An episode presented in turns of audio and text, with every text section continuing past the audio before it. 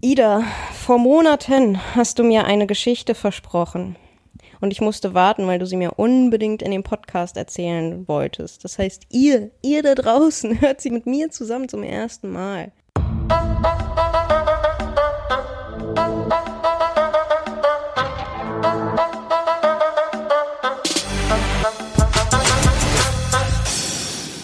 Jetzt kommt die Story, auf die du so lange gewartet hast, Maria. Also folgendes. Ich habe bis vor kurzem als TV-Redakteurin gearbeitet bei einem deutschen Fernsehformat, das ich jetzt nicht näher benennen werde, bei einem großen deutschen Sender, den ich jetzt nicht näher benennen werde. Es hat schon Spaß gemacht und es war auch cool und es war einfach, also ich habe es halt gemacht, weil das was ist, was ich kann und was mir leicht von der Hand geht. Nicht mein absoluter Traumberuf, aber kann man schon sehr gut machen. Ich weiß gar nicht genau, wie es dazu gekommen ist, aber irgendwann ist im letzten Jahr wieder so ein Wunsch in mir erwacht, der eigentlich schon ganz, ganz, ganz, ganz lange da ist um wirklich zu beschreiben, was meine Faszination mit dem Thema ausmacht, muss ich, glaube ich, ganz, ganz früh anfangen. Als ich geboren bin. Ich, ich, möchte, ich, möchte, ich möchte ganz am Anfang anfangen. Mhm. Und jetzt stell dir ein kleines Baby vor. Das kleine Baby Ida, gerade ein paar Tage alt, ganz klein und rosa und schrumpelig und niedlich. So, mhm. das bin ich ich bin geboren. Und dann haben meine Eltern, meine mich liebenden Eltern, haben mich nicht im Krankenhaus zurückgelassen, sondern haben mich mitgenommen in so einer Babytrage. Und das allererste, was sie gemacht haben, als sie nach Hause gekommen sind, war, meine Babywiege auf den Boden zu stellen, damit der Hund an mir schnuppern kann. So, das war das allererste, was sie gemacht haben. Das heißt, mein allererster Kontakt mit meinem Zuhause und meinen so mein allererstes Gefühl an zu Hause, erkläre ich mir jetzt so in der Retrospektive, ist einfach dieser Hund. Und ich bin mit diesem Hund aufgewachsen und jetzt möchte ich gerne, ich möchte es dir visualisieren. Ich möchte gerne, dass du dir so einen Zusammenschnitt vorstellst, wie im Film, weißt du, wo denn, wo mein Aufwachsen so mit schöner Melodie untermalt geschildert wird und immer ist dieser Hund dabei und yay, happy, Ida und der Hund, oh, sie sitzen beide unterm Tisch und er hat einen Knochen und leckt an dem Knochen und sie leckt an dem Knochen und er leckt wieder an dem Knochen und es ist nicht eklig, nein, nein, es ist süß. So. Mhm. Und ich bin mit diesem Hund aufgewachsen und hab spätestens als ich bewusste Entscheidungen treffen konnte oder zumindest mir Träume für meine Zukunft überlegen konnte. Ich hatte nicht den Traum, ich werde irgendwann mal wie eine Prinzessin im weißen Hochzeitskleid heiraten. Ich hatte einfach nur den Traum, ich will einen Hund. So, no matter what. Und sobald das irgendwann geht, werde ich irgendwann einen Hund haben. Und jetzt sind wir an dem Punkt, wo die mittlerweile 26-jährige Ida, sie ist so TV-Redakteurin in München, woo, yeah, macht voll viel Spaß wuh, wuh, wuh. Das ist vielleicht so, habe ich mir, weiß ich nicht, ob ich mir so das Leben vorgestellt habe. Und auf jeden Fall ist mir wieder eingefallen und klar geworden und irgendwie wusste ich es halt auch schon die ganze Zeit, dass ich einen Hund adoptieren möchte. Ich bin schon regelmäßig ähm, mit Tierheimhunden Gassi gegangen und auf einmal kam dieser Tag, an dem Mindbert so meinte so, ja, könnte ich mir schon vorstellen, so ein Hund. Und da war halt einfach so, wow, so die Tür war offen und wir haben uns informiert, wie könnte das gehen, wie können wir das mit dem Job vereinbaren, wie funktioniert das, möchten wir einen aus dem Tierheim, möchten wir wie, wie soll der ganze Kram vonstatten gehen. Dann kläre ich halt erstmal, wie ich das mit der Arbeit vereinen kann, weil es war klar, mein Freund kann ihn auf jeden Fall nicht mit auf die Arbeit nehmen und bei mir als Redakteurin sollte es eigentlich möglich sein, weil ich kann eigentlich 80 Prozent meines Jobs kann ich von zu Hause erledigen, theoretisch. Und dann wollte ich halt in einem Gespräch klären, wie könnte man das dann vereinen. Dann hat es sich so ergeben, dass ich mit vier Chefs in einem Raum saß und so ganz ängstlich gefragt habe, so ja und so und hier und Hund und würde das irgendwie gehen und das ist so mein absoluter Traum und ich bin auch gerade, also ich habe glaube ich, sehr deutlich gemacht, dass mir das emotional sehr wichtig ist und dass mir aber auch der Job sehr wichtig ist und dass ich mich freuen würde, wenn da irgendwie eine Kombi möglich wäre. Und ich hatte halt richtig, richtig, richtig Schiss. Mhm. Mein Teamchef hat dann rundheraus gesagt, ja, ne, kann er sich nicht vorstellen. Nee, da, das gab's auch bisher nicht und nö, nö, wisst ihr nicht, wie das gehen sollte. Ich glaube, mein, mein Fehler bei der Geschichte war, eigentlich ist es kein Fehler, aber offensichtlich ist da ein Missverständnis entstanden, dass ich gesagt hatte, einen Hund zu haben, ist mir persönlich genauso wichtig wie anderen ein Kind zu haben. So einfach, um diese Priorität deutlich zu machen und zu sagen, hey, das ist hier keine fixe Idee, die ich mir jetzt im letzten Monat überlegt habe, sondern ich trage das schon seit 20 Jahren mit mir rum und ich will das unbedingt. Und dieser Satz war offensichtlich ganz, ganz dolle fatal. Das hätte ich so nicht sagen sollen, weil mir daraufhin meine andere Chefin, jetzt sind wir wieder an dem Punkt, wo wir uns einen Namen ausdenken dürfen. Denkt ihr mal. Du, ich, ich bin raus. Meine Vorschläge werden ja eh immer total schnell verworfen. Wow, jetzt sei keine beleidigte Leberwurst. Sag mir jetzt einen Namen. Wie würde so eine Chefin, wie heißt so eine Chefin? Camilla. Camilla. Okay. Okay. Kein, kein Mensch auf der Welt heißt Camilla. Kennst du eine Person auf der Welt, die Camilla heißt? Wow. Okay. Deswegen, deswegen. Alles du klar. wolltest Namen, die. Okay. Ja. Okay, Okay. Mhm. alles klar. Sie Mhm. heißt Camilla.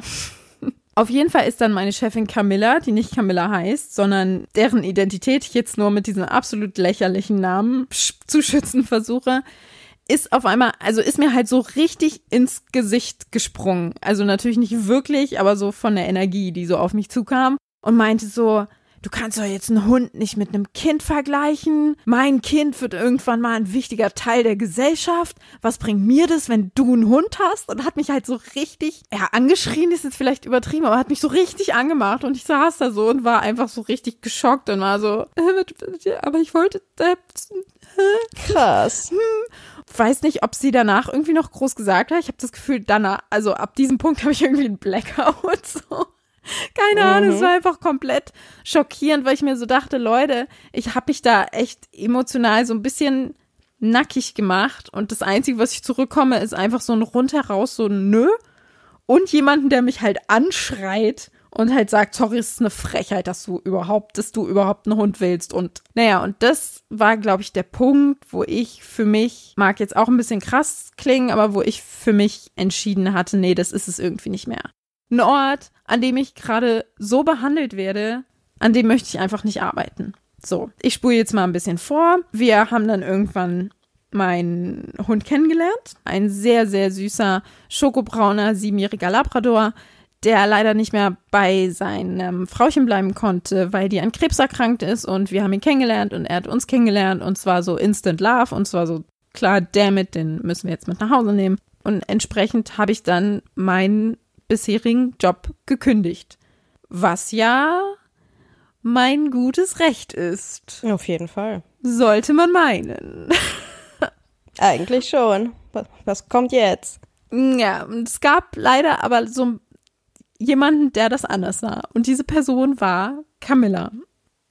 Dann habe ich gesagt, ja, also ich verlasse euch zu Ende Mai. Und dann guckt sie mich so, also hat sie mich halt halb mit so einem Lächeln, halb so ein Mädel, du hast ja wohl eine absolute Vollklatsche, hat sie den Kopf geschüttelt und meinte dann so, sag mir jetzt nicht, dass das wegen des Hundes ist. Und ich saß da halt so und dachte mir so, pff, ganz ehrlich, jetzt zieh ich durch und meinte dann so, doch. Und dann war sie so, und eig eigentlich so diesen Unterton von, ja, aber, aber das ist doch dumm. Also du, du bist doch dumm. Warum bist du so dumm? Mädel, wa- warum so dumm? Geil. So mäßig. Das war so der Subtext. Und sie meinte dann so, hast, hast du dir das wirklich gut überlegt? Und ich meinte so, ja. Und dann war sie so, ja, aber Ida, ich kann, ich kann es nicht verstehen. Und was willst du denn jetzt machen? Und was soll das denn? Und überhaupt? Und ist halt so gar nicht mehr klargekommen. Und will sie jetzt nur zu Hause sitzen und auf den Hund aufpassen? Und dann meinte ich so, ja, aber Camilla, du glaubst doch nicht, dass die einzige Firma ist, die es auf der Welt gibt, die TV-Redakteure einstellt oder die überhaupt irgendwie so offensichtlich gibt es andere Firmen, die da ein bisschen entspannter sind. Ja, hast du jetzt schon einen neuen Job oder was? Und ich dachte mir zwar eigentlich so, ja, habe ich schon, aber ich wollte halt, ich wollte mich halt darauf fokussieren, dass es wegen des Hundes ist und war so, ja, ich führe gerade Gespräche. Ich kann es nicht, wirklich, es- ich, ich kann es nicht verstehen. Ida, was sagen denn deine Eltern dazu? Wo ich mir so dachte, wow. Weißt du, wie alt du bist? Übertrieben, übergriffig. Und ich meinte dann auch so, Camilla, so bei allem Respekt, aber das geht dich halt gar nichts an. Das ist halt einfach so, wow. Da. Was haben denn auch deine Eltern damit zu tun? Du wohnst doch noch nicht mal mehr zu Hause. End of Story, sie hat halt wirklich 15 Minuten lang auf mich eingeredet, dass sie das nicht nachvollziehen kann, dass sie das nicht verstehen kann, was das soll. Und als sie dann zum fünften Mal gesagt hatte, ich kann es nicht nachvollziehen, meinte ich dann, Camilla, ganz ehrlich, ich kann doch nicht mein Leben danach führen, was du nachvollziehen kannst. So, das muss dir doch einleuchten. Bei allem Respekt, ich meine, das ist überhaupt nicht böse. Aber ich persönlich kann doch mein Leben nicht danach ausrichten, was du nachvollziehen kannst. Das ist doch Quatsch. Ja, ist so. Das bringt doch gar nichts und das bringt dir doch auch nichts. So, was hast du denn gewonnen, wenn ich jetzt einfach so, ja, okay, dann bin ich jetzt hier weiter TV-Redakteurin, ja und? Also sie hat 5000 Mal gesagt, sie kann es nicht nachvollziehen. Ich habe 5000 Mal gesagt, musst du auch nicht. Musst du halt einfach nicht. Ist überhaupt nicht notwendig für den Prozess, dass du irgendwas nachvollziehen kannst. Absolut nicht. Lass uns doch einfach agree to disagree. Ist doch jetzt okay. Ist doch jetzt fertig das Thema. Vor allen Dingen habe ich mich auch gefragt, glaubst du irgendwie, dass du mich noch überzeugen kannst? Glaubst du, dass du mich, dass ich dann sage, ah ja, Camilla, also jetzt, wo du sagst, was meine Eltern dazu sagen, habe ich mir noch mal kurz überlegt, dass ich ja dann wohl doch hier, äh, Entschuldigung, HR-Abteilung, kann ich noch mal meine Kündigung zurückhaben, bitte? So, was, was ist das Ding? Naja, und jedenfalls ging das Gespräch dann dem Ende zu und dann konnte sie sich halt echt diesen Seitenhieb nicht verkneifen zu sagen, naja, und dann gucken wir halt, dass wir das nächste Mal jemanden finden, der die Sache hier ein bisschen ernster nimmt. Mhm. Und dann saß ich halt nur da, ja, cool, dann mach das doch. Mhm. Und dann bin ich rausgegangen. Und das war irgendwie so richtig. Ja, das war halt so Unfassbar. schräg, weil ich halt 15 Minuten so krass von ihr ins Kreuzverhör genommen wurde. Wie? Warum? Was soll das? Was sagen deine Eltern dazu? Spinnst du? Mhm. Worauf ich mit dieser Story hinaus wollte. Und da kommen wir jetzt endlich zu unserem heutigen Folgenthema, nämlich ist doch mein Scheißleben. Was ist denn das Ding? Okay, du musst dir keinen Hund kaufen und du musst auch nicht verstehen, dass ich einen Hund haben möchte und du musst auch nicht mit meinem Hund Gassi gehen und du musst nichts davon, so du musst überhaupt nichts mit dem zu tun haben. Ist ja nicht so, dass ich sage, doch, ich zeig dir jetzt ein Bild von meinem ultrasüßen Hund oder ich bring dich um. So, Mhm. du musst überhaupt nichts mit meinem Hund zu tun haben. Aber respektier doch bitte meine Lebensentscheidung, die ich hier gerade treffe. Das war nur eine absolute Beispielgeschichte dafür, dass Leute irgendwie der Meinung sind, sie wüssten, wie man das Leben einer anderen Person am besten führen könnte. Ja, ja, und dass sie dann ja sich nicht nur einmischen, sondern auch ungefragt Ratschläge geben und das damit begründen, dass es ja alles nur gut gemeint ist. So, was ich aber überhaupt nicht verstehen kann, weil ganz oft sind das Leute, mit denen man überhaupt nichts zu tun hat, wo ich wirklich weiß, dass es denen scheißegal, ob das gerade gut für mich ist oder nicht. Die denken in dem Moment wirklich nur an sich. In deinem Fall jetzt die Geschichte, ja, scheiße, ich muss mir jetzt eine neue Redakteurin suchen. Ich denke, das hat sie ziemlich abgefuckt. Vielleicht deine Arbeitshaltung, was ich auch nicht verstehen kann. Also generell kann ich Arbeitgeber nicht verstehen, die denken, die Arbeit müsste für einen an erster Stelle stehen. So gibt bestimmt Workaholics, die für den Job leben, total loyal sind und alles andere stehen und liegen lassen. Aber das kann man nicht von den Leuten erwarten, dass die jetzt keine anderen Wünsche oder Ziele in ihrem Leben haben und dann den Job halt dafür irgendwie mal auf zweite Stelle stellen oder sogar auf dritte. So, das finde ich ziemlich heftig. Unser elfjähriger Nachbar war hier, um den Hund kennenzulernen. Und dann sagt er so, ja, und wie macht ihr das, wenn ihr arbeitet? Und dann meinte ich so, ja, ich habe jetzt halt gekündigt. Und er so, was krass, nur wegen dem Hund. Und ich denke mir so, ey, du bist elf, du müsstest doch noch Träume haben. Also selbst du bist schon von dieser Welt so verkorkst, dass dir schon eingeredet wurde, Arbeit ist das Wichtigste und hier und weiß ich nicht, das finde ich halt schräg. Und ich meine, Mhm. letzten Endes, also wir sind ja wirklich an jedem Punkt auf Gegenwind gestoßen. Malte hat mit unserer Vermieterin telefoniert, ob das okay wäre, hier einen Hund in der Wohnung zu halten. Und die meinte, ja, ja, rein rechtlich geht es schon, alles okay. Ich kann Ihnen hier eine Genehmigung ausstellen. Aber mal auf ganz persönlicher Ebene. Wollen Sie nicht noch reisen? Sie sind doch so jung. Was geht die das denn an? Was? Wollen Sie nicht nach Thailand? Überhaupt Thailand. Es wollte mich jeder nach Thailand schicken. Also so ungefähr ein Drittel aller Leute, mit denen ich über den Hund gesprochen habe und gesagt habe, oh, wir möchten jetzt einen Hund. Alle Leute zu uns, ja, wollt ihr nicht reisen? Ihr wollt doch, selbst meine Kosmetikerin sagt, willst du nicht nach Thailand? Ida, du musst nach Thailand. Ich denke mir so, ich will nicht nach Thailand. Nichts gegen Thailand, aber ich will da nicht hin. Ich will auch überhaupt keine Fernreise. Ich will auch nicht nach Indien. Ich will auch nicht nach, mich interessiert das alles nicht. Reisen interessiert mich nicht. Puh, oh, Wahnsinn. Wirklich? In der Generation, in der alle voll auf Travel und Explore und Flugmeilen sammeln sind, will ich überhaupt gar nicht. Und zwar nicht, um die Umwelt zu schonen, um wenig zu fliegen. Nö, einfach weil mir andere Kulturen am Arsch vorbeigehen. ja. Nö, warum denn? Ich, warum muss ich da denn hin? Warum muss ich mir denn irgendeinen Inka-Tempel angucken? Warum muss ich denn in irgendeinen Slum nur um zu wissen, nur um das Leid anderer Menschen so inspirierend zu finden und zu wissen, dass es mir wieder gut geht? Ich will da nicht hin. Ich habe da keinen Bock drauf. Mhm. Ich verbiete es auch niemand anderem, mhm. weil ich ja wiederum nicht in dem Scheißleben von irgendjemandem anderen rumfuschen will. Aber warum wollen mich alle nach Thailand schicken? Und warum wollen überhaupt alle, dass ich diesen Hund nicht habe? Also ich habe so das Gefühl, nur einen Hund zu adoptieren war offensichtlich so ein rebellischer Akt, von dem uns alle abgeraten haben. Mhm. Ey, ich will mir nicht vorstellen, wie fucking anstrengend es ist, sich als schwul outen zu müssen, sich als lesbisch outen zu müssen oder zu wollen, zu sagen, hey, Mama, übrigens, ich bin trans, ich bin gar nicht der Sohn, den du dir vorgestellt hast, sondern vielleicht eine Tochter oder was auch immer. Mhm. Also, wenn schon nur ein Hund adoptieren so sehr andere Leute betrifft und wütend macht. Scheiße, muss das anstrengend sein. Ich denke auch, das Problem ist, dass die Leute halt immer statt einem objektiven Maßstab ihren eigenen anlegen. So, und alles, was, Absolut. und alles, was dann durch dieses Raster fällt, das wird halt kritisiert, weil das geht halt nicht. Das ist ja nicht so, wie man das selbst macht.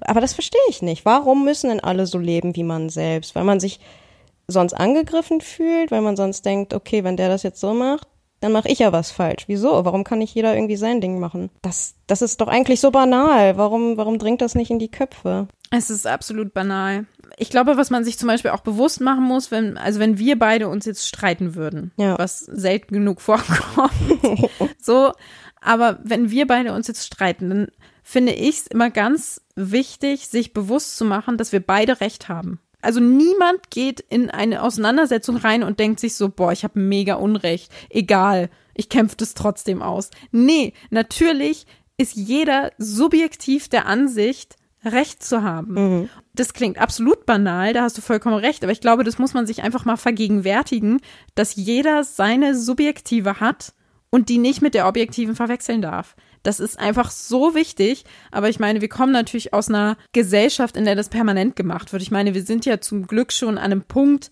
angekommen, wo man nicht mehr so ultra 50er Jahre mäßig, was sagen meine Nachbarn dazu, drauf ist, aber auf einmal haben wir ein anderes Phänomen, nämlich das Internet, in dem plötzlich jeder der Meinung ist, er könnte seinen Senf in die Kommentarspalte quetschen und dann wird's natürlich so richtig unangenehm. Ja, vor allem, weil es da dann ja noch anonym ist, ne? Da bist du ja noch mal viel mutiger, irgendwie jemanden zu kritisieren, als wenn du es der Person ins Gesicht sagen müsstest, ne? Durch dieses neue Medium, durch Smartphones, durch das Internet, durch dieses Sprachrohr, was wir plötzlich so gratis nach Hause geliefert bekommen und plötzlich in die Welt haben. Also ich kann jetzt ein Video machen und es wird millionenfach geklickt. Vielleicht auch nicht, aber die Möglichkeit ist da.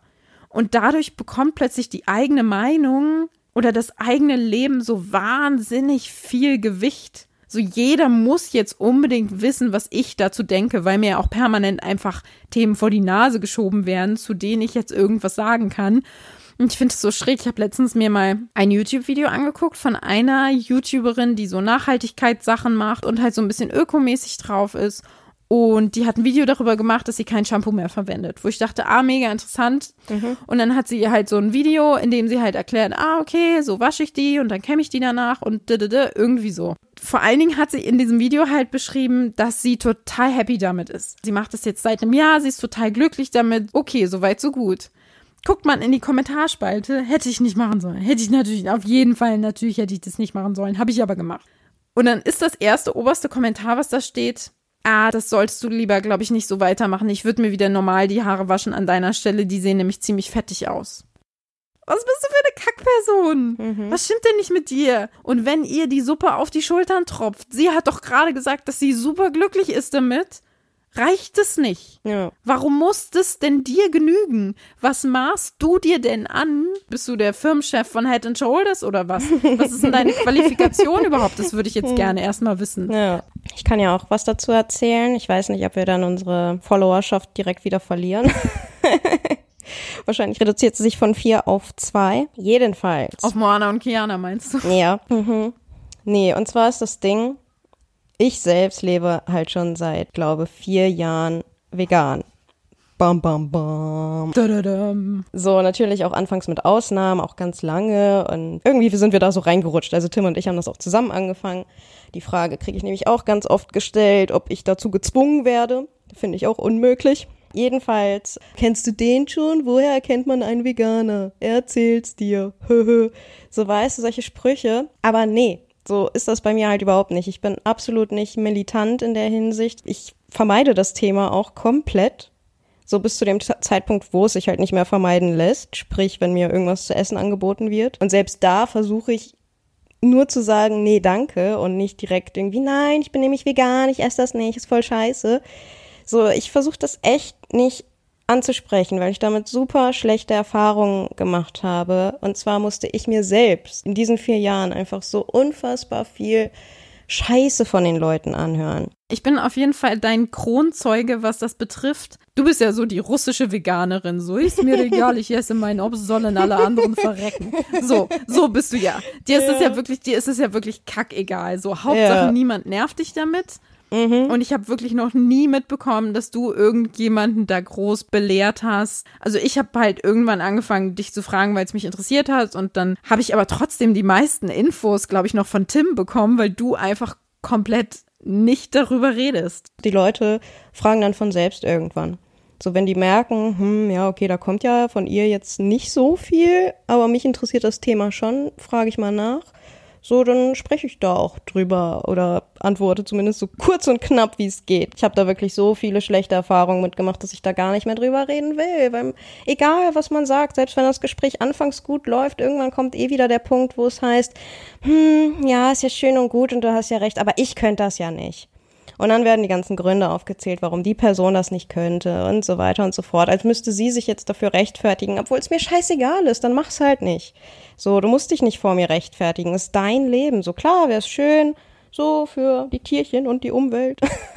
Aber das ist wirklich, da, das bringt nichts, wenn ich auf die Leute einrede, wenn die selbst nicht zu dieser Überzeugung gelangt sind. So, dann kann ich denen noch so viel erzählen. Die sind letzten Endes dann nur genervt davon. Und deswegen lasse ich das und ja, wie gesagt, es kommt, also ich komme damit ganz gut zurecht, weil ganz oft ist es halt so, dass Leute das erst nach ein paar Monaten erfahren. In der Zeit haben sie mich kennengelernt, haben mich natürlich auch lieb gewonnen, weil ich eine liebenswerte Person bin. Und dann merkt man auf jeden Fall, dass sie nicht so anfällig dafür sind, arschig zu sein und zu kritisieren, weil sie ja festgestellt haben, hey, die ist eigentlich ganz cool. Warum soll ich sie jetzt blöd anmachen? Andererseits ist es halt so, wenn ich Leute gerade erst kennengelernt habe und es relativ früh zur Sprache kommt, keine Ahnung, weil es vielleicht auch irgendeine andere Person rausgehauen hat. Einfach so, äh, Maria, ich habe jetzt gerade nichts Veganes da oder sowas halt, ne? Äh, scheiße, musstest du das jetzt so laut sagen, weil dann kommen natürlich alle an, ne? Wie, du bist vegan und äh, wie machst du das denn? Ja, ich könnte das ja nicht. Und was isst du dann? Du kannst dann ja gar nichts mehr essen und bist du nicht mangelernährt? Und halt auch teilweise von Leuten, die ich gefühlt seit zwei Minuten kenne, weißt du, auf irgendeiner fucking Hausparty. Und ich denk mir, was geht dich das an? Ob ich mangelernährt bin? Wir sehen uns vielleicht nie wieder. So, es juckt die Leute überhaupt nicht, ob du mangelernährt bist, ob du jetzt todkrank bist dadurch. So, die wollen ja einfach an den Karren fahren, weil das nicht mit deren Lebensweise zusammenpasst, die sich vielleicht irgendwie indirekt angegriffen fühlen, so als würden sie jetzt was falsch machen, nur weil sie nicht so leben wie ich oder keine Ahnung. Warum? So, warum interessiert es dich, wie ich mich ernähre? Wieso? Wieso musst du mir jetzt ein schlechtes Gefühl mitgeben? Warum musst du jetzt, vor allem wenn die dann wütend werden, ne, so wie Camilla, so wütend und herablassend, das verstehe ich halt auch überhaupt nicht. Wenn man sagt, vegan und Ernährung und solche Sachen, das klingt dann immer so, das ist ja, sind ja auf eine Art dann so wissenschaftliche Begriffe. Aber letzten Endes, wen geht es was an, was du dir in deine Luke reinschiebst? Ob das eine Wurst ist oder ob das ein Brot ist oder ob das eine Avocado ist, ist doch mega egal. Vor allen Dingen in deinem Fall ja noch mal mehr, weil du halt niemandem damit schadest. So. Ja. Da wird einem natürlich auch plötzlich klar, also wie wichtig offensichtlich Esskultur ist oder Essen als Kultur und als gemeinsames Happening und als performatives Gesellschaftsgedöns, weißt du? Mhm. Also da wird einem dann plötzlich klar, dass da offensichtlich mehr hintersteckt. Und vor allen Dingen, wenn wir dann natürlich an so einen Punkt kommen, und der ist natürlich schnell angegriffen bei dem veganen Ding, wenn man so an einen Punkt kommt von Moral. Weil ich glaube, dass Leute sich davon angegriffen fühlen, dass du ihnen indirekt sagst, ja, für dein Essen müssen ja Tiere sterben, ne? Wollte ich nur mal sagen. Naja. Einfach die pure Information, dass du dich vegan ernährst, hat praktisch denen schon ins Gesicht gesagt, ja, also deine Art, sich zu ernähren, ist Kacke. Mhm. Und das ist dann das, was du wiederum zurückgespiegelt bekommst, was ja. du ja aber gar nicht ausgesandt hast. Also dafür nee. warst du ja theoretisch nur eine Projektionsfläche für eventuell deren eigenes schlechtes Gewissen. Ja. Beziehungsweise, ich meine, es kann ja auch sein, dass die irgendwie der Meinung sind, oh nee, vegan, also das ist wirklich gar nicht gut und das ist auch ungesund, weil eine ausgewogene Ernährung mit Milch und Fleisch und so ist halt auch voll wichtig ja, go for it. Aber du kennst halt die Person gegenüber dir ja gar nicht. Vielleicht kannst du dann auch egal sein, wenn die an Mangelerscheinungen stirbt. Ja. ja, so ist es halt.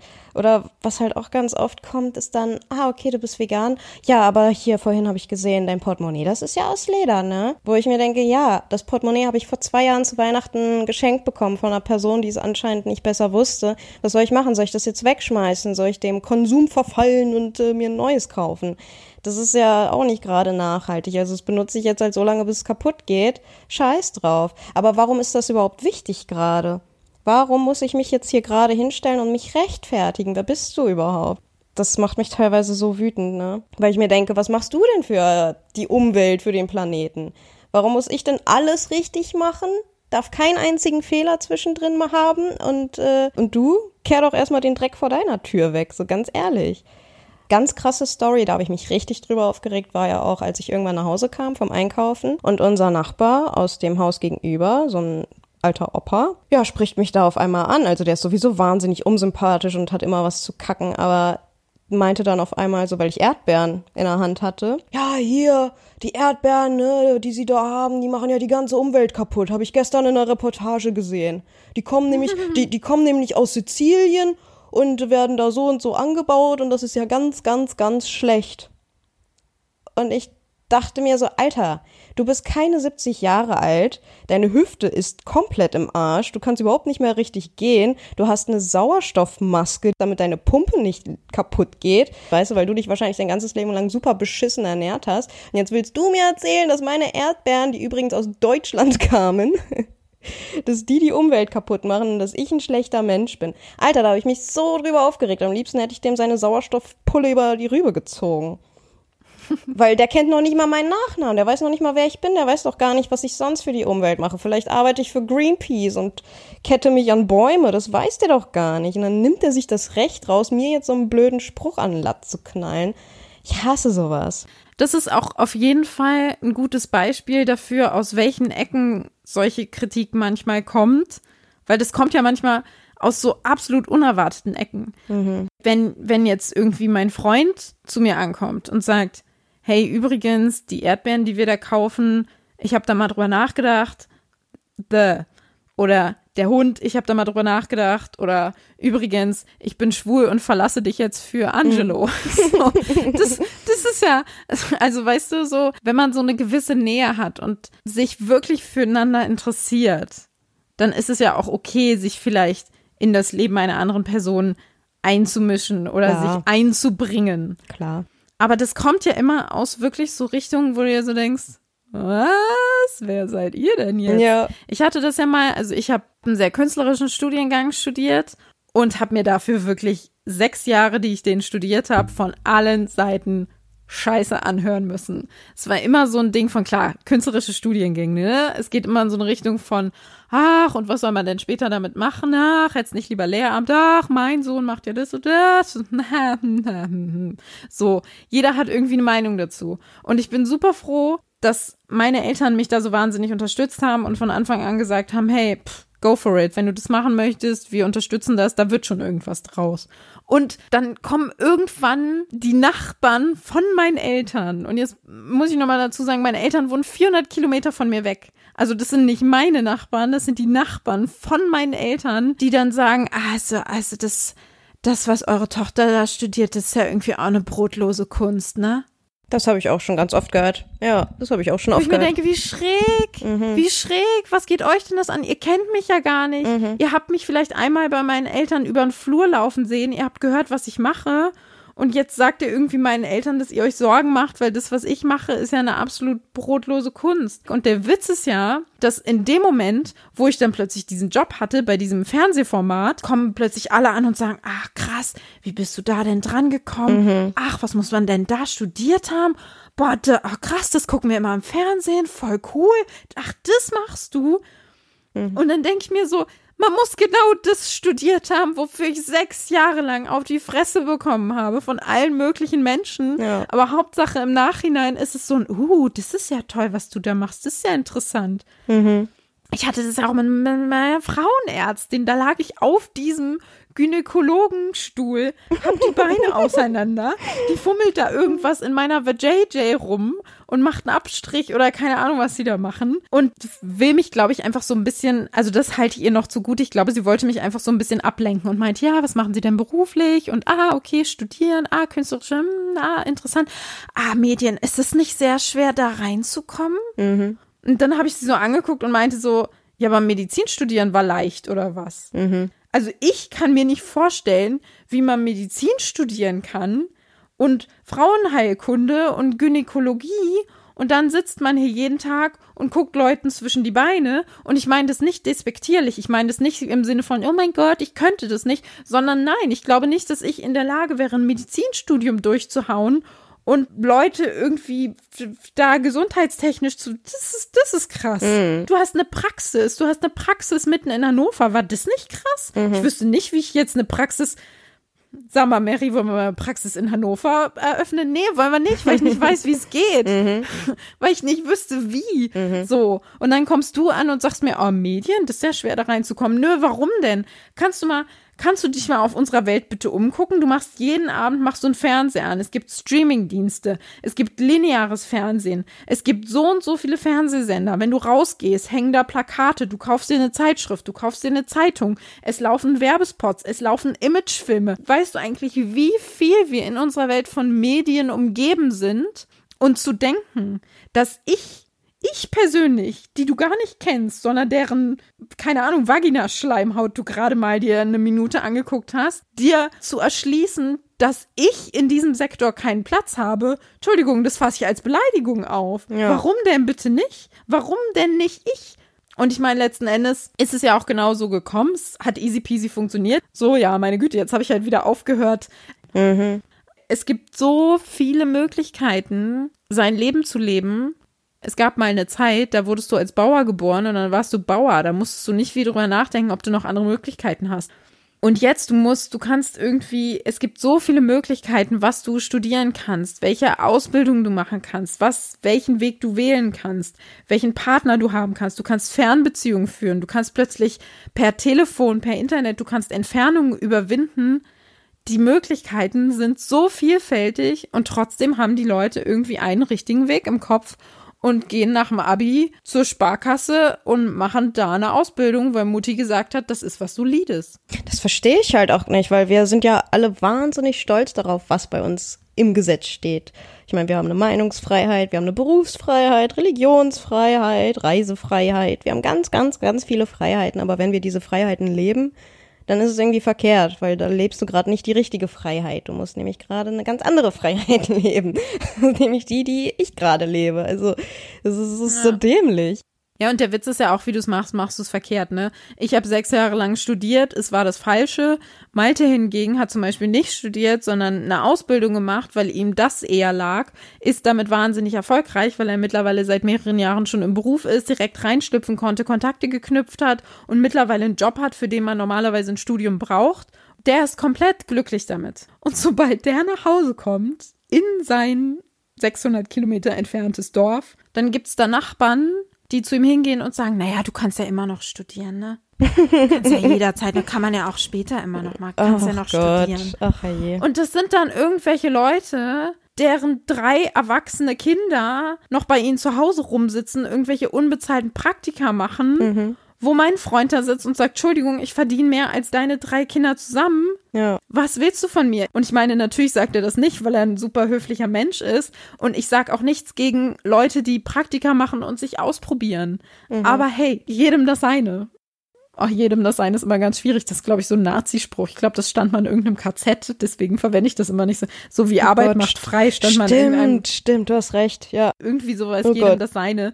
Äh, insofern hat das so einen ganz, ganz fiesen Beigeschmack. Aber wenn man mal von dieser Zweckentfremdung absieht, dann hat doch nun wirklich jeder die Freiheit und das Recht, genau das zu machen, was er machen möchte, Ja. solange er niemanden anderes dabei in seiner Freiheit einstrengt oder verletzt oder beleidigt. Genau das ist der Punkt. Solange ich dich in deinem Leben nicht behindere oder aufhalte, kann ich doch machen, was ich will. Das verstehe ich halt immer nicht. Ich meine, wenn du jetzt irgendwelche Konsequenzen dadurch tragen müsstest, dass ich heirate, dass ich ein Kind kriege, dass ich irgendeinen Job annehme.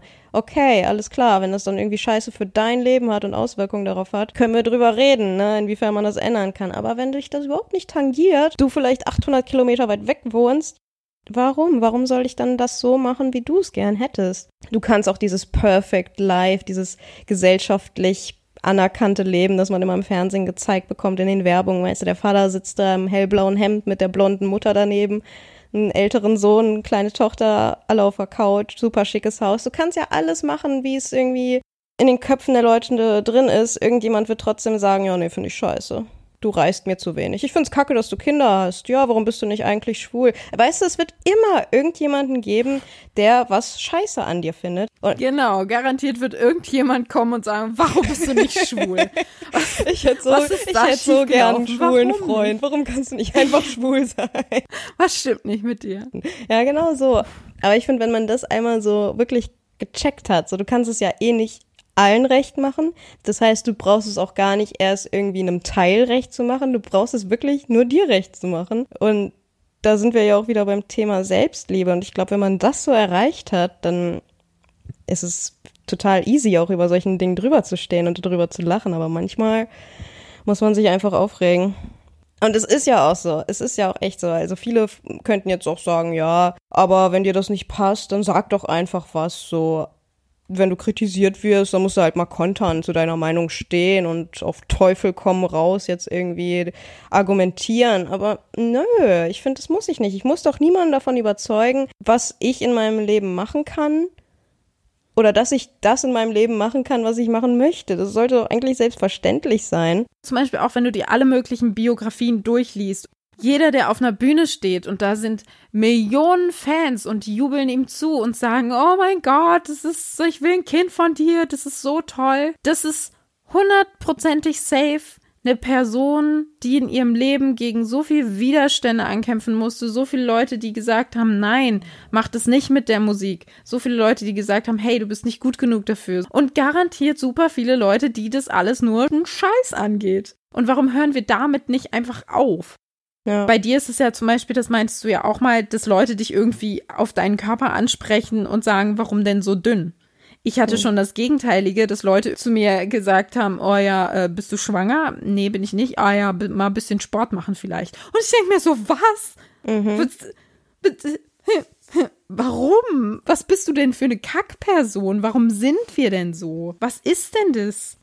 Ich darf mir dann so Sachen anhören wie, ach Mensch, Maria, ist doch mal wieder ein Schnitzel. Haha. So von einer Person, die ganz genau weiß, dass ich seit vier Jahren vegan lebe. Und dann denke ich mir auch, ganz ehrlich, du weißt nix über mich. Sonst würdest du sowas nicht raushauen. Du machst dich gerade einfach nur lustig über mich. Hier sind ganz viele Leute um uns herum, vor denen du mich gerade irgendwie ein bisschen versuchst bloßzustellen. Gut stehe ich drüber, aber ist uncool. Ist richtig uncool. Wenn dich das jetzt gerade beflügelt und du dich geil fühlst, fette Props dafür, dass du so armselig bist, aber und weißt du, es kostet einen ja auch immer Energie. So, ich will die Leute da nicht drauf hinweisen, dass es mein Leben ist, dass die sich nicht in fremde Angelegenheiten mischen sollen, weil ich bin ja nicht jedermanns Mutter. Und wenn deren Eltern das verfehlt haben in der Erziehung, denen das beizubringen, dann ist das halt nicht meine Schuld. Aber ich muss da doch nicht jedes Mal meine Kraft für aufwenden und denen erklären, hey, das ist so und so und das ist nicht cool, wie du das gerade machst und dies und das und jenes. Weil ganz ehrlich, nach so einer hitzigen Diskussion, die du führst, gehst du ja auch nicht nach Hause und denkst dir dann so, ja cool, und was koche ich mir jetzt so? Das beschäftigt einen manchmal noch tagelang, noch wochenlang. Wenn ich jetzt über diesen Opa von vor einem Monat nachdenke, macht mich das immer noch sauer. Ich würde am liebsten ja. hingehen und ihm die Tür eintreten. Nein, okay, so schlimm ist es nicht, aber trotzdem. Und das ist dann meine Energie, die ich da reinstecke, die ich eigentlich in was Positives investieren könnte, die du mir jetzt aber wegnimmst für deinen Scheiß. Einfach weil du auf dein Leben nicht klarkommst. Weil ich weiß nicht, woran es liegt. Also es ist ja auch die Frage, warum machen Leute das? Einfach weil sie wirklich sich nicht mit den eigenen Problemen beschäftigen wollen oder es leichter ist, Fehler bei anderen zu suchen als bei sich selbst. Ich, ich weiß, ich kenne den Grund halt dafür nicht. Danke für die Frage. Herzlich willkommen in meiner Praxis. Dr. Masirani, Hobbypsychologin für alle Fälle. Na, sehr da gut. Bin ich, da bin ich doch gerne wieder parat. Ich glaube halt einfach, dass das viele verschiedene Gründe haben kann. Wow, Wahnsinn, Hammer Antwort. Gott. Klassiker.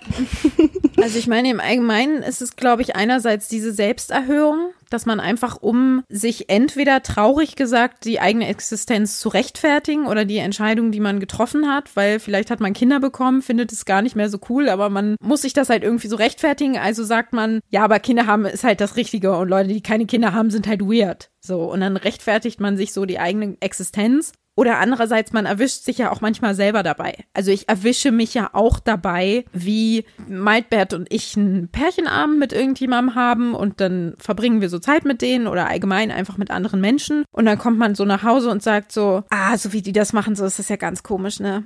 ah, der hat die auch nicht gut behandelt und ah, an ihrer Stelle würde ich mir das nicht gefallen lassen und ah, hast du gemerkt, wie die manchmal miteinander reden? Oh, ist das gut, dass wir nicht so miteinander reden. Das ist ja auch okay. Es ist ja auch wichtig, sich selbst für das Beste und für die beste Version zu halten. So, das ist ja wichtig für das Selbstbewusstsein, weil wenn ich mit anderen Paaren rumhänge, wenn ich mir ständig irgendwie denken würde, ach Kacke, da führt ja aber auch wirklich jeder eine bessere Love Story als ich. Mhm. Ich sitze hier mit diesem Vollidioten. So, das wäre auf jeden Fall Kacke. Insofern ist es ja definitiv die beste Version, sich selbst für unantastbar zu halten und zu sagen, nee, nee, ich mache das schon richtig, die anderen machen es falsch. Ich glaube, der Fehler besteht nur darin, das anderen dann mitzuteilen. Ich distanziere mich von anderen Paaren und ich bilde mit meinem Partner eine Einheit, was sicher uns zusammenschweißt, weil es schweißt einen nichts mehr zusammen als ein gemeinsamer Feind. Aber ich rufe dann nicht an und sage, äh, Entschuldigung, ich wollte nur mal sagen, eure Beziehung, äh, pff, die würde ich ja nicht führen wollen. Okay, tschüss. Das mache mhm. ich ja nicht. Das ist aber, glaube ich, irgendwie so diese Grenze zwischen, das darf ich denken und das darf ich sagen. Ich meine, ich kann mich ja auch nicht davon lösen, manche Leute schön und manche hässlich zu finden. So. All bodies are beautiful, Body Positivity, ich bin voll dabei, aber trotzdem kann ich ja nichts für meine Subjektive, die sagt, oh, ich mag diese Haarfarbe ganz gerne, ich mag den Haarschnitt ganz gerne, ich mag Tattoos oder ich mag es nicht oder ich finde braune Augen viel schöner als blaue oder all solche Sachen. Das ist ja mein persönliches subjektives Empfinden. Und natürlich gibt es deshalb Leute, von denen ich denke, uh, hallo, wer sind Sie denn so allein? Und dann mhm. gibt es natürlich Männer und Frauen, die mir manchmal entgegenkommen, wo ich denke, uh, das ist ja mal, upf, das sieht ja mal ganz furchtbar aus. Was ist da denn schiefgegangen? Aber das sage ich denen nicht. Nee. Ich behalte es einfach in meinem Kopf drin. Der Magic-Trick ist ja einfach nur, die Fresse zu halten. Ja, ist ja wirklich so. Was diese Online-Kommentare betrifft, da habe ich letztens auch nochmal drüber nachgedacht, weil ich ja vor, oh, ich weiß gar nicht, ich glaube, das ist jetzt mittlerweile auch schon fast ein Jahr her, habe ich ja mal so ein Satire-Video auf YouTube veröffentlicht, was ich irgendwie ganz witzig fand. Ich hatte damit nichts Besonderes vor, aber ich fand es halt lustig und hab's aufgenommen, hab's geschnitten und hab's hochgeladen und hab so eine richtig dolle, fiese, gemeine Hasswelle abbekommen, von wegen, du solltest mal zusammengeschlagen werden und überhaupt, warum hast du so hässliche Zähne und mhm. blöde Schlampe und äh, all so ein Quatsch. Und der erste Kommentar hat mich irgendwie noch so getroffen, weil ich so dachte, pff, krass, da bin ich jetzt wohl offensichtlich jemandem auf den Schlips getreten. Also vielleicht habe ich da einfach irgendwie, vielleicht bin ich da zu weit gegangen, dass das jemanden so verletzt hat, dass der so verletzende Sachen jetzt darunter schreibt und so sauer wird. Und je mehr Kommentare das wurden, desto besser wurde es eigentlich, weil ich dachte, okay, ihr seid einfach nur eine Gruppe Vollidioten. Ja. Und mit Vollidioten meine ich halt Leute, die Hasskommentare im Internet schreiben. Wer schreibt Hasskommentare im Internet? Das ist ja so weird. Also wie einsam und wie verzweifelt und wie traurig und wie dolle wütend auf irgendwas muss man denn sein, dass man wirklich sich die Mühe macht, jetzt da einen Hasskommentar zu schreiben. Ja. Ich hatte mal abends so ein bisschen Zeit, habe mich gelangweilt und dachte dann so, ah, okay, gucke ich mal so ein bisschen auf Instagram rum. Die Leute, denen ich folge, die haben gerade nichts Interessantes gepostet. Also gucke ich mal unter einem Hashtag, der mich interessiert. Was findet sich denn zum Beispiel unter dem Hashtag Feminismus? Ein Thema, was mich total interessiert und unter dem man auch meistens gute Posts von sehr inspirierenden Frauen findet. Da dachte ich, okay, da surfe ich mal ein bisschen rum. Und dann habe ich einen Post von einer Frau gefunden, wo ich gar nicht mehr weiß, worum es da ging, aber auf jeden Fall gab es einen bestimmten User, der darunter geschrieben hat, also es war noch nicht so ein richtiger Hate-Kommentar, so super beleidigend, aber das war auf jeden Fall so ein, ja, aber ist doch voll sinnlos, was du da erzählst und d. Und die hat sich natürlich freundlich, wie sie war oder naiv, wie sie war, kann man jetzt sehen, wie man möchte, auf die Diskussion eingelassen und hat halt gesagt, ja gut, aber du musst auch mal überlegen, so und so. Dann habe ich mir nichts bei gedacht und habe dann irgendwann weiter gescrollt, noch andere Beiträge von ganz anderen Nutzerinnen gefunden, wo einfach nur der Hashtag Feminismus verlinkt war und finde aber immer mehr Kommentare von diesem einen User wo er zu komplett unterschiedlichen feministischen Themen, über die Leute sprechen, einfach kritische und gemeine Kommentare schreibt. Wo ich mir denke, krass, ich bin offensichtlich, also wie ist die Verbindung? Die Verbindung kann ja nur genauso sein wie meine Verbindung, nämlich du bist unter den Hashtag Feminismus gegangen, hast geguckt, was du da findest und fängst jetzt random Streit mit Leuten im Internet an. Ja, wie armselig. Das habe ich dann dazu geschrieben und meinte dann so, hey Girl, verschwende mit dem nicht deine Zeit. Das ist ein Troll, der hier unter jegliche Beiträge kommentiert zu allen möglichen Themen und es ist deine Zeit nicht wert. Und danach war halt der komplette Kommentar gelöscht. So von ihm. Also er hat es mhm. komplett gleich weggelöscht, weil er sich wahrscheinlich so ertappt gefühlt hat, wo ich mir so dachte, krass, wahrscheinlich, wenn jemand was unter mein Bild gepostet hätte, hätte ich auch gesagt, ah, da muss man ja in eine Diskussion gehen und da muss man jemandem das erklären und ich kann den überzeugen. Nee, kann ich nicht, hm. weil du einfach nur irgendein trauriger Typ bist, der Feuer im Internet anzündet und mal guckt, was er an Aufmerksamkeit abgreifen kann. Ja. Weil ich glaube tatsächlich, Herzlich willkommen in der Praxis von Ida Masirani, Hobbypsychologin. mhm. ja, und der Song ist zu Ende. Hm. ich glaube halt tatsächlich, dass die Leute einfach so eine einsame und leere Existenz haben und offensichtlich niemanden, der ihnen genug Zuneigung und genug Aufmerksamkeit entgegenbringt, dass du dir irgendwann halt denkst, ja, okay, dann hole ich mir meine Aufmerksamkeit halt jetzt woanders her. Irgendwer wird sich schon mit mir beschäftigen. Und das natürlich eine Diskussion, in der man sich streitet, für die eine Person super unangenehm ist, ist aber vielleicht für die andere Person eben trotzdem, hey, es ist Zuneigung, also es ist nicht Zuneigung, aber es ist zumindest so eine Art der Zuwendung. Da wendet jemand Zeit auf, da wendet jemand Kraft auf, um sich mit dir zu befassen, um mit dir zu diskutieren und das hebt dich plötzlich auf so ein Podest, das macht dich so viel wichtiger, als du in Wahrheit bist oder zumindest als du dich fühlst. Ja. Und ich glaube tatsächlich, dass das so ein so ein ganz großer Mechanismus ist von, ich habe das Gefühl, ich spiele überhaupt keine Rolle und ich spiele auch im echten Leben für niemanden eine Rolle. Aber wenn ich hier einen Kommentar schreibe, dann gibt es plötzlich Leute, die sich mit mir befassen. Mhm. Was ich ja ganz interessant fand, ist, dass ähm, ich war ja früher auch immer so das nette liebe Mariechen, die es allen immer recht gemacht hat, weißt du, die nie Nein gesagt hat, die konntest du um jeden Gefallen bitten und die hat halt alles so gemacht, damit sie gemocht wird. So, das war ich. Ich find's so geil, wie du einfach von dir in der dritten Person redest. Keep going. Ja, weil ich einfach auch immer, ich habe schon damals Konfrontation gehasst, ich habe Streit gehasst, ganz ehrlich, lieber habe ich mich angepasst. Fetter Rhyme. Ähm, wow. Ja, und dann kam ich auf einmal zu diesem Veganismus und das war wirklich die erste rebellische Aktion in meinem ganzen Leben und es war ja noch nicht mal bewusst, dass ich gesagt habe, so, ich mache jetzt was ganz anderes. Ich mache jetzt irgendwas, was alle super aufregt, was die überhaupt nicht verstehen können und damit trigger ich die jetzt erstmal hart, sondern ich fand es ganz nett. Ich wollte es mal ausprobieren. Wir haben das zusammen angefangen und dann hat sich das halt einfach so entwickelt, dass wir das dann auch weitergemacht haben. Und ich für mich habe da irgendwie gar kein Problem gesehen, aber dann habe ich halt auf einmal zum ersten Mal so wirklich in meinem Leben diesen Gegenwind gekriegt. Und ich finde es halt einfach so krass, dass sich da auch wirklich, weil wir meinten ja schon so, ja, von fremden Leuten kommt sowas viel eher, aber das war auch gar nicht immer so. Also zumindest was diese Vegan-Kiste betrifft. Weil da hat sich echt so Spreu von Weizen getrennt. Weil auf einmal auch so viele aus dem Bekanntenkreis, mit denen man sich vorher gut verstanden hat, so viele Kacksprüche gebracht haben und mir dann immer nur dieses schlechte Gefühl mitgeben wollten, dass ich mich dann wirklich irgendwann hingesetzt habe und mir überlegt habe, was sind das eigentlich für Leute in meinem Leben? So weißt du, es gibt so wirklich diejenigen, wo ich das Gefühl habe, ich kann denen alles anvertrauen, ich kann mit denen über alles reden, mich denen komplett öffnen und vielleicht sehen die manches auch anders, aber ich habe halt keine Angst vor der Reaktion. Und dann gab es da wirklich Leute, wo ich mir dachte, yo, da würde ich mir jetzt dreimal überlegen, ob ich was erzähle, weil habe ich Bock, mich jetzt die nächste Stunde zu rechtfertigen? Nö, eigentlich nicht. Und irgendwie sind da auch Bekanntschaften auseinandergegangen.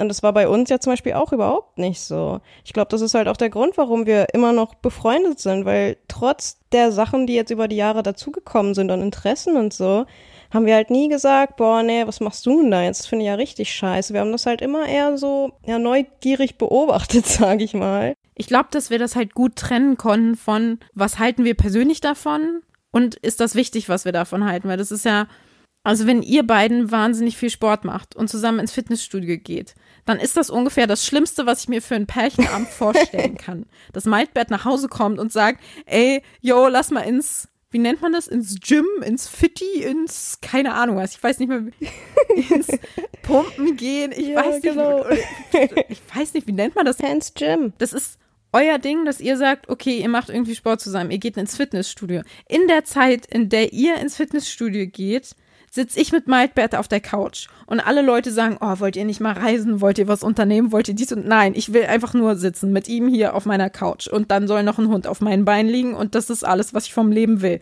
Und die Vorstellung, dass Malte zu mir ankommt und sagt, äh, Ida, wollen wir vielleicht mal joggen gehen?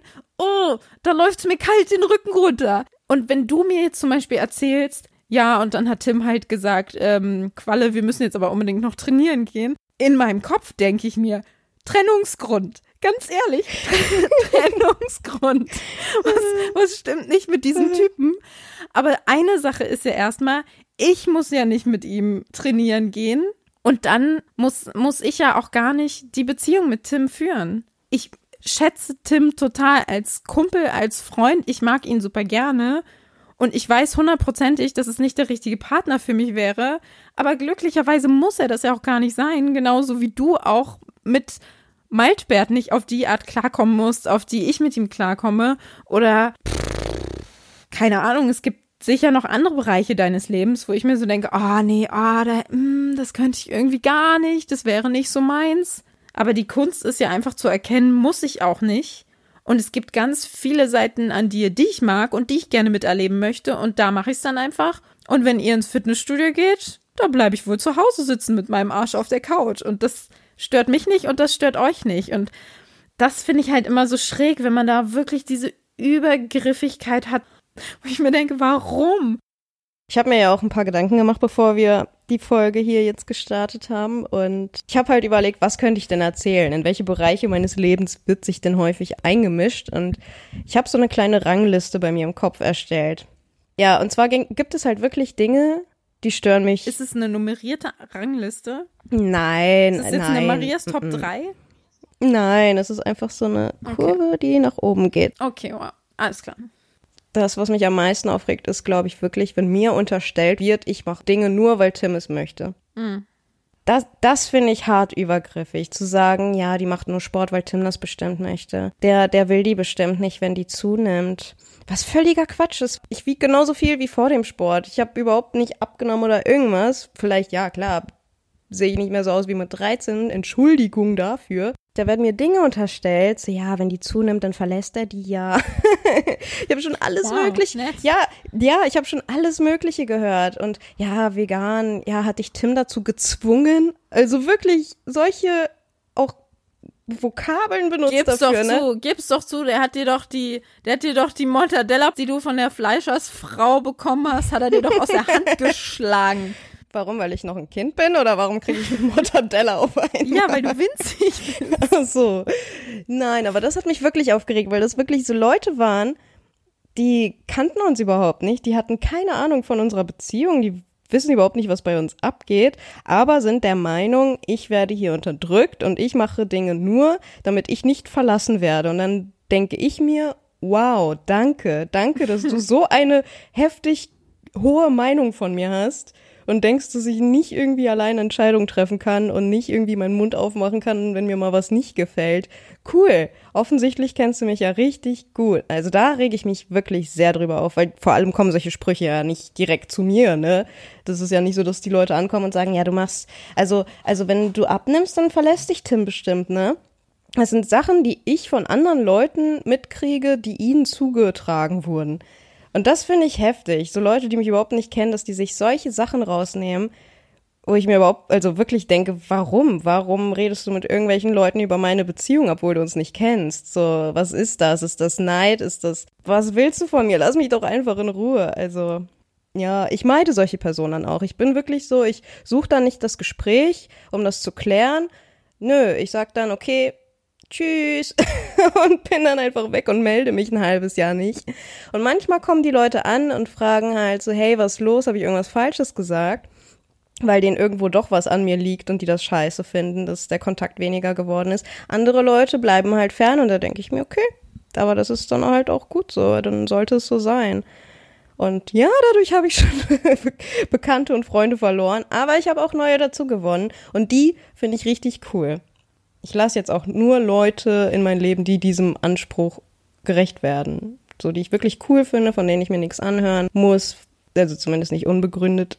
Ich meine, wir regen uns jetzt darüber auf, wo man ja auch sagen könnte, warum regt ihr euch darüber auf? Ja, um auf das Problem aufmerksam zu machen, um vielleicht zum Umdenken zu bewegen, um vielleicht sich auch einmal auszukotzen. Aber letzten Endes muss man auch einfach gucken, dass man so positiv wie möglich damit umgeht und sich davon eben nicht die Kraft rauben lässt dass man halt echt sagt, hey, come on, abgerechnet wird zum Schluss und letzten Endes muss ich wissen, was mich glücklich macht und dass jetzt irgendjemand, also Camilla war diejenige, die es ausgesprochen hat, aber kannst mir doch nicht erzählen, dass in dieser Redaktion oder überhaupt in der Firma, das hat sich so schnell hochgesprochen. Als ich hochkam zu der HR-Trine, um meine Kündigung abzugeben, meinte die sofort zu mir, ja, ja, weiß ich schon, zeig mal ein Foto von dem Hund.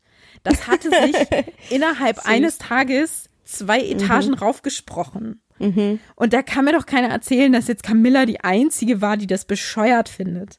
Und das mhm. ist auch ihr gutes Recht. Das ist ja vollkommen okay, sich zu denken, hey, ich habe zwei glückliche Kinder und überhaupt habe ich mein Leben viel besser im Griff.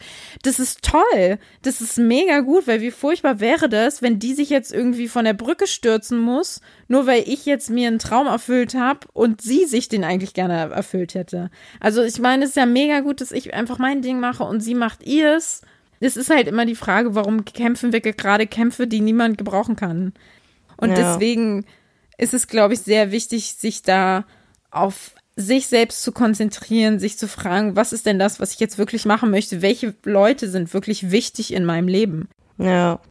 Es gibt Dinge, die ich mir gewünscht hätte in meiner Schulzeit, die ich mich gerne getraut hätte. Ist jetzt nur ein Beispiel.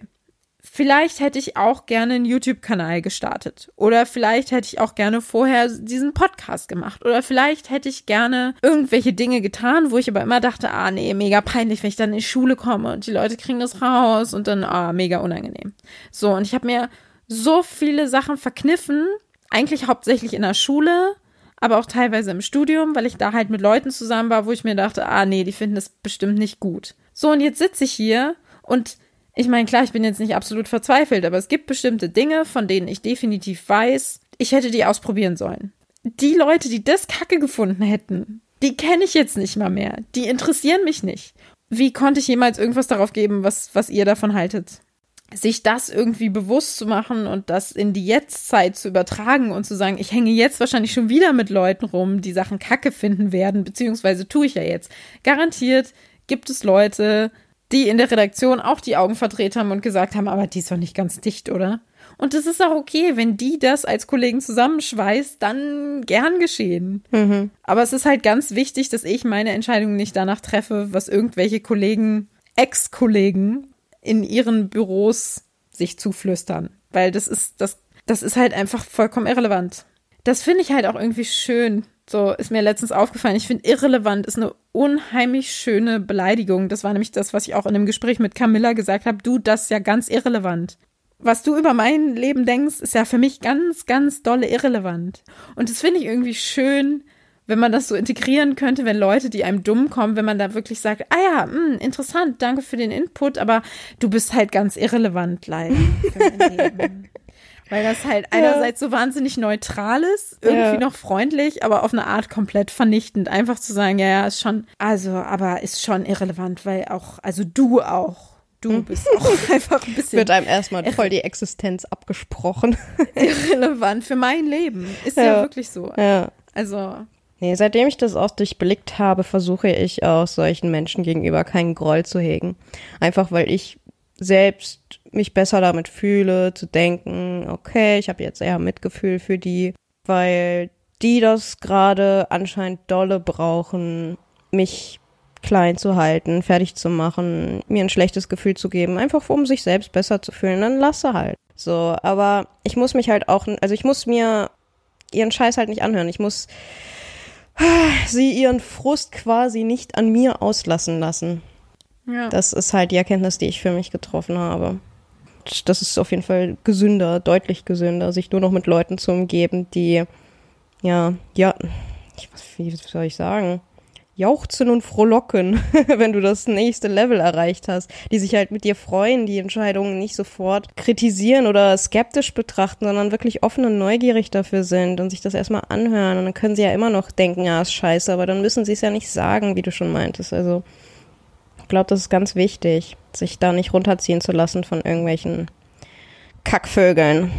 Jetzt muss man natürlich auch noch mal sagen, dass wir oder die Probleme, die wir jetzt geschildert haben, natürlich einer ganz privilegierten Situation entstammen. Hm. Also man muss ja wirklich sagen, dass wenn ich mir einen Hund nach Hause hole und Leute sagen dann, nee, flieg doch lieber nach Thailand und ich sag dann, nö, mach ich aber nicht, dann ist mir ja immer noch nichts passiert. So, und dann ärgert mich das zwar, aber es ist ja theoretisch nicht schlimm. Und ich möchte einfach gerade, ich glaube, es ist mir gerade einfach ein Anliegen zu erwähnen, dass es einfach Menschen gibt, die für ihre Herkunft, für ihre Religion, für ihre sexuelle Orientierung oder auch einfach für ihre Identität, ihre Geschlechtsidentität oder für ihre Nonkonformität fertig gemacht werden und die auch Schlimmeres zu befürchten haben, als dass da jemand irgendwie blöd redet oder dass die Nachbarn schlecht denken. Also es gibt Menschen, die einfach in ihrer körperlichen Unversehrtheit bedroht sind, weil sie versuchen, das zu sein, was sie sind. Hm. Wenn wir jetzt mal von Transmenschen sprechen oder wenn wir von homosexuellen Menschen sprechen oder auch wenn wir von Menschen sprechen, die eben nicht beide weiß sind. Vielleicht fällt es einem dann auch noch mal das ist so blöd, ich will irgendwie nicht das Leid anderer Menschen als Inspiration nutzen. Ja. Aber wenn Leute es wirklich schaffen, gegen alle Widerstände, gegen kulturelle Widerstände oder gegen gesetzliche Widerstände oder gegen alle möglichen Widerstände durchzuziehen, wer sie sind, mhm. dann schaffe ich es auch, darüber zu stehen, wenn jemand mich nach Thailand schicken will, obwohl ich eigentlich einen Hund will. So. Ja. Aber ich glaube, man sollte sich halt immer die Frage stellen, wenn man sich gerade dabei ertappt, wie man sich halt in fremde Angelegenheiten mischt. Wurde nach meiner Meinung oder nach meinem Rat gefragt? Mhm. Das würde ich mich als erstes fragen. Und dann möchte ich jetzt wirklich meine Energie da reinstecken, weil ich der Meinung bin, dann ändert sich was. Und das ist dann für alle viel besser. Und ja. ich glaube, in den meisten Fällen würden die Leute leider sagen müssen, ja, nee, also eigentlich wollte niemand wissen, was ich davon halte. Und du, ob ich das jetzt gesagt habe oder irgendwo kippt ein Sack Kreis um, das ist eigentlich auch scheißegal, weil die Person wird es hundertprozentig genauso weitermachen. Nur ich habe halt gerade ein bisschen Frust abgelassen, bis ich halt das nächste gefunden habe, was mich irgendwo aufregt. Und ja, da sollte man vielleicht ein bisschen drüber nachdenken. Klassischer Fall ist doch mein Scheißleben. Ja. Ist doch einfach, also sich das immer wieder zu sagen, sowohl von der, von der einen Seite zu sagen, ah, jemand hat sich gerade mir aufgedrängt und ist gerade ein super Klugscheißer, sich dann einfach zu denken, aber ist ja egal, ist ja mein Scheißleben. So als Abwehrreaktion. Aber auch aus der anderen Seite, wenn man sich mal denkt, oh, ich möchte mich da gerade einmischen und ich möchte mal gerade der Klugscheißer sein, sich einfach zu denken, naja, aber ist ja mein Scheißleben. Also ist ja, ist ja jetzt nur meine Ansicht, ist ja nur das, was ich irgendwie gelernt habe, das, was ich abbekommen habe und Hm. naja. Das ist alles so bescheuert. Ich habe mir auch schon ganz oft vorgestellt, wie schön es einfach wäre, wenn wir uns alle gegenseitig lieb haben und respektieren würden und toll finden würden, so wie wir einfach sind. So, oh cool, guck mal, die hat rote Haare. Oh, guck mal, der ist schwul, Mensch. Oh, der ist eine Drag. Auch geil. So, weißt du, wenn wir einfach mit nichts Probleme hätten, was wirklich die anderen Leute betrifft. So, wir würden in so einer friedlichen, schönen Welt leben, aber das ist, glaube ich, einfach viel zu utopisch. das wird nie passieren. Leute brauchen das für sich halt, sich abzugrenzen und Gruppen aufzumachen, weil ich meine, Gruppen, jede Gruppe, die du aufmachst und die dir Wärme und Schutz und Geborgenheit und Freundschaft und all diese Dinge bieten, schließen halt irgendjemanden anders aus. So. Mhm. Mit dir mache ich einen Podcast und mit keinem sonst. So, da habe ich jetzt schon den Rest der Welt ausgeschlossen. Und das ist ja auch gut und das ist ja auch richtig so, nur die Frage ist ja dann immer, wann fängt es irgendwie an, weh zu tun? Mhm. Wenn jetzt mir irgendjemand schreiben würde, ja, wollen wir nicht zusammen einen Podcast aufnehmen, dann könnte ich immer noch sagen, nee, du, tut mir leid, ich habe leider schon einen Podcast mit Maria und die kenne ich halt schon länger und außerdem hat die genauso einen weirden italienischen ausgedachten Nachnamen wie ich, das ist halt voll praktisch. Aber ich sag nicht, ja, nee, übrigens mache ich keinen Podcast mit dir, weil du schwul bist. Mhm. So, das ist halt, ab da wird's halt irgendwie weird. Ja. Und das stimmt übrigens nicht. Also jeder, der schwul ist und gerne mit mir einen Podcast aufnehmen möchte, meldet euch. Ich habe voll Bock. Aber bin ich denn raus? Oder machst du dann einen zweiten? Ich mach, da mach ich, da, da ist ein Haar. Und wie geht's dir sonst so, Maria? ja, ja. Aber deswegen genieße ich das halt auch so, wenn dann einfach Leute sich mal so random supporten. Mhm. So und einfach random sagen, ey, mega geil, dass du jetzt einen Podcast hast. Ich habe noch nicht reingehört, aber ich werde es mir mal anhören. Und bestimmt gab es auch ganz viele, die irgendwie das Kacke fanden und sich denken, oh mein Gott, dieser Podcast ist ja mega langweilig, mega die Scheiße, das ergibt ja gar keinen Sinn. Und auch denen möchte ich gerne dafür danken, dass sie die Fresse gehalten haben, weil pff, hätte mich nicht interessiert. Genau. Maria Morelli, es hat mir wieder sehr viel Freude bereitet, diesen Podcast mit dir aufzunehmen. Ida Masirani, es war mir eine Ehre. Folgt uns unbedingt auf Instagram, beziehungsweise schreibt uns, wenn ihr den Podcast gefunden habt. Wir haben den nämlich mittlerweile auf so vielen Kanälen. Wir sind auf Spotify, wir sind auf iTunes, wir sind auf Deezer, wir sind auf Soundcloud und wir sind auf Podigy. Wir werden auch gern gesponsert. Oh ja. Leute, wenn irgendjemand für unsere vier Hörer gerne, wenn ich, ich vertick alles. Mir scheißegal. Ich habe überhaupt keine, ich habe keine, keine Ehre und kein Rückgrat, keine Moral. Keine Würde. Zigaretten, gar kein Problem. Alkohol, Menstruationstassen, ich vertick alles. Ich nehme nur sehr viel Geld dafür. Und jetzt kommt unser Outro. Da, da, da. Hör auf damit.